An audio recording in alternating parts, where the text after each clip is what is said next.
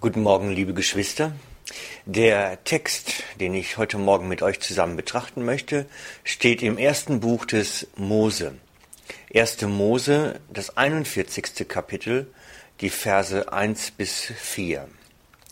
Es geschah aber nach zwei Jahren, da hatte der Pharao einen Traum. Und siehe, er stand am Nil. Und siehe, aus dem Nil stiegen sieben schöne und wohlgenährte Kühe herauf, die im Nilgras weideten. Und siehe, nach diesen stiegen sieben andere Kühe aus dem Nil heraus, von hässlicher Gestalt und magerem Leib. Sie trachteten, traten neben jene Kühe am Ufer des Nils, und die sieben hässlichen, mageren Kühe fraßen die sieben schönen, wohlgenährten Kühe. Da erwachte der Pharao. Ich lese nochmals 1. Mose 41, die Verse 1 bis 4. Und es geschah aber nach zwei Jahren, da hatte der Pharao einen Traum. Und siehe, er stand am Nil. Und siehe, aus dem Nil stiegen sieben schöne und wohlgenährte Kühe herauf, die im Nilgras weideten. Und siehe, nach diesen stiegen sieben andere Kühe aus dem Nil herauf, von hässlicher Gestalt und magerem Leib. Die traten neben jene Kühe am Ufer des Nils, und die sieben hässlichen, mageren Kühe fraßen die sieben schönen, wohlgenährten Kühe. Da erwachte der Pharao. Wir wissen alle, wie diese Geschichte weitergeht. Sie zählt zu den ganz bekannten und in jeder Sonntagsstunde gelehrten Geschichten. Als er wieder einschläft, hat er einen ähnlichen Traum und kommt überhaupt nicht raus, was damit überhaupt, was es damit auf sich hat. Und erst als er den Josef holen lässt, kann dieser ihm den Traum deuten und dem einen Sinn geben. Manchmal werden solche Geschichten des Alten Testaments, diese ja, so bekannten Geschichten des Alten Testaments ein wenig belächelt.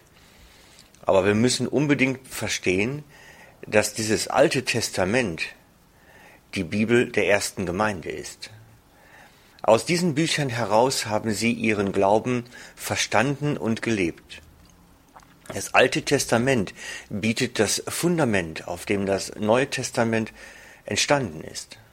Das Alte Testament bietet auch den Hintergrund, auf dem Jesus und die Apostel die Menschen gelehrt haben.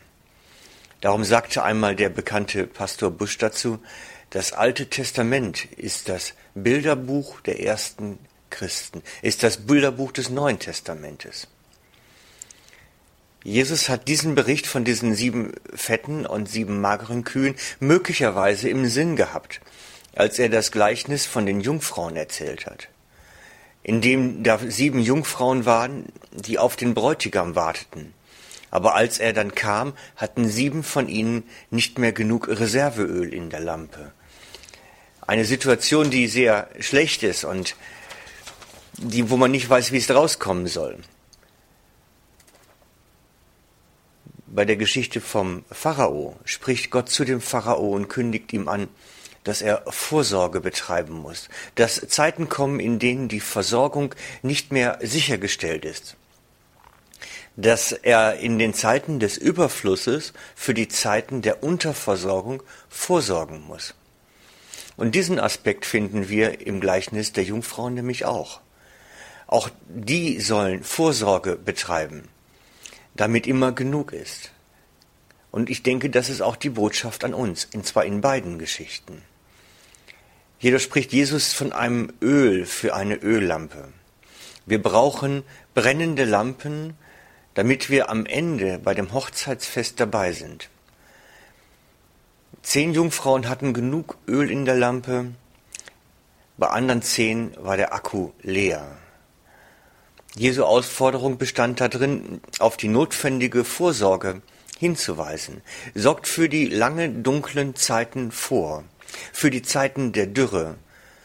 Jesus verstand dieses Bild aber unbedingt geistlich und nicht wirtschaftlich.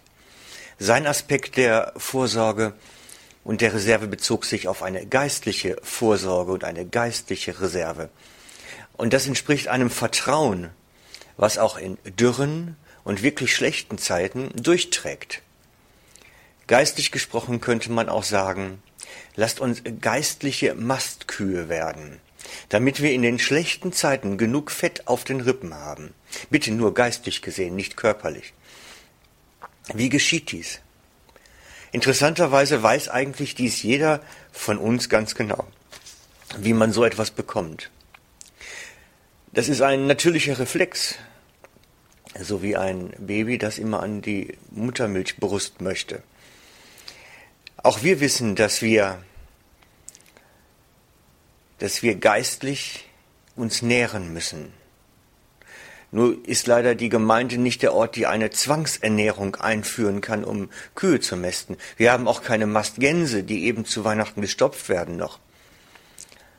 Sondern letztlich gehört es zu jedem reifen Christen dazu, sich selber geistlich ernähren zu können. Und darum möchte ich heute Morgen so etwas wie einen Weckruf anbringen, dass wir nicht immer gerade so von der Hand in den Mund leben, geistig gesehen nicht immer gerade so leben, dass wir über die Runden kommen, sondern dass wir eine geistliche Fettschicht ansetzen für schlechte Zeiten. Dass wenn wir in Bedrängnis geraten, genug haben. Wenn wir immer nur davon leben, was wir morgens am Gottesdienst aufschnappen, wird das auf Dauer nicht reichen, sondern wir brauchen mehr, tiefgründigeres Bibelverständnis und ein besseres Wissen. Auch geistliche Erfahrungen sind ein Schatz, der wichtig ist, der, auf den wir zurückgreifen können. Erlebnisse, an die wir uns erinnern können. Wenn wir so viel Reserve anhäufen, wie wir in den Versammlungen bekommen, wird dies nicht durchreichen, wenn die Zeit der geistlichen Not kommt. Und die ist schon in vielen Staaten dieser Erde begonnen, in den Ländern, in denen die Christen bedrückt werden, wo es zum Teil verboten ist, eine Bibel zu besitzen oder Gottesdienste zu besuchen. Diese Christen müssen von Reserven oft leben.